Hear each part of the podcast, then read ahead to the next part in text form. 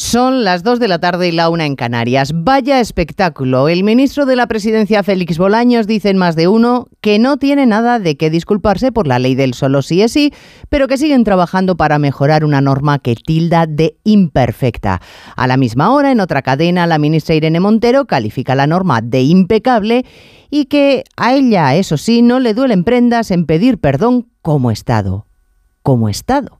El Estado soy yo, que diría Luis XIV, el icono del absolutismo. En la más benévola de las interpretaciones pensaremos que Montero desconoce la diferencia entre Estado y Gobierno. Y mientras, PSOE y Podemos siguen en sus disquisiciones. Entre tanto, Yolanda Díaz guarda silencio, los trámites parlamentarios para la corrección se retrasan, casi mil violadores o abusadores se han beneficiado de un trabajo tan bien hecho y seguimos sumando.